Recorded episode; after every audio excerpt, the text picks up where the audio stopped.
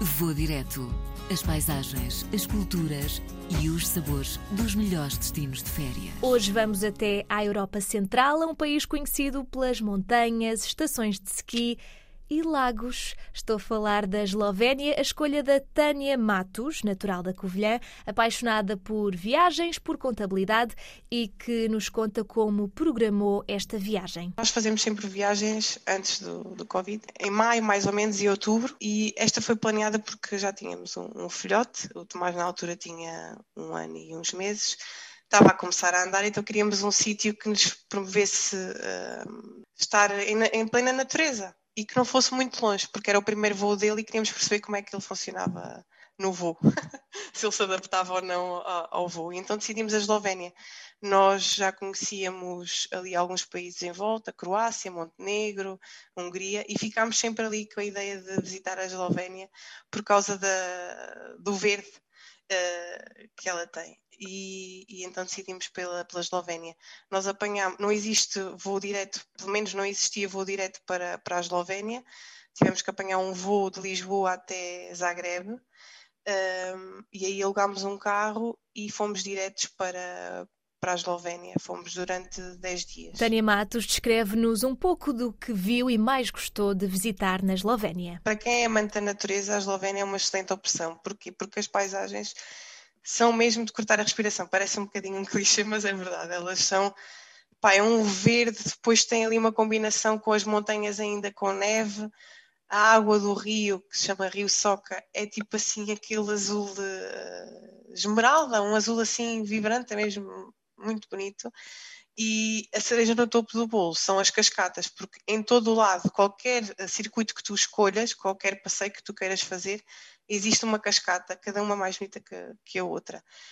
Sítios que eu mais gostei, gostei de todos os que visitei, mas se tiver que enumerar foi o Lake Jasna, é um, é um lago artificial, mas que tu estás ali num espaço em que consegues estar uh, na natureza, a fazer um belo de um piquenique e a contemplar as montanhas, a cor do lago que é brutal, muda assim de verde para azul, uma coisa linda, linda, linda, e com muito pouca gente. E o último dia uh, dedicámos para, para a capital, para Ljubljana. É uma cidade muito pequenina, muito fofinha, um, medieval, parece que viajamos assim um bocadinho no tempo, e uh, é engraçado ver principalmente nos parques, no, no jardim que eles tinham lá, uh, o conceito de família. Nota-se mesmo que eles também gostam do conceito de família, estar em família, passear em família, e... mas para nós bastou, bastou um dia. Tânia relembra a experiência gastronómica e também a imagem com que ficou da população local. A Eslovénia, voltando aqui um bocadinho sobre a escolha que nós fizemos, foi também porque é um país pequenino, aquilo tem para aí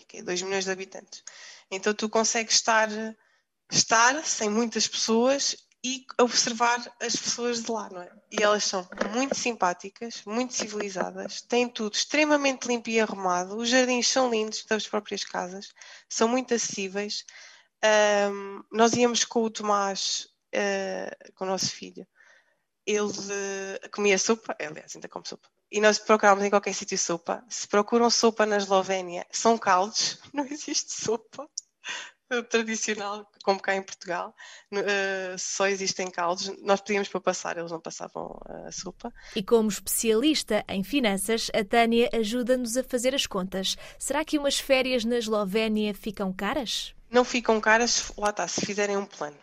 Mas nas finanças pessoais, nas viagens também, se fizermos um plano, uh, não é assim um plano para seguir à risca em termos do que nós vamos visitar, porque o efeito de surpresa também é bom tu chegares aos sítios que queres visitar e teres aquele efeito de surpresa de, de, de sentires a natureza, neste caso, porque eu adoro uh, o contacto com a natureza, de sentires as paisagens e às vezes até te emocionares. Um, falando do, do, do custo de vida, é muito semelhante a Portugal, mas existe aqui algumas dicas que eu posso dar. Os alojamentos nós não conseguimos com menos de 50 euros. Escolhemos sempre alojamento que tivesse uma kitchenette para poder fazer então uh, algumas refeições. Paga-se quase em todo o lado estacionamento, por isso vão precavidos para estarem atentos no estacionamento gratuito, que é raro, ou então estacionar lá assim nos caminhos de terra, porque em todo o lado se paga. Todas as atrações, entre aspas, turísticas, seja cascatas, castelos, castelos pagam-se Porquê? Porque eles têm tudo extremamente bem cuidado. Qualquer passadiço onde tu vais está tudo limpo, tudo arrumado e paga-se. Uh, o que é que é mais barato do que aqui em Portugal? As portagens e o combustível. Uh, vimos bastante diferença.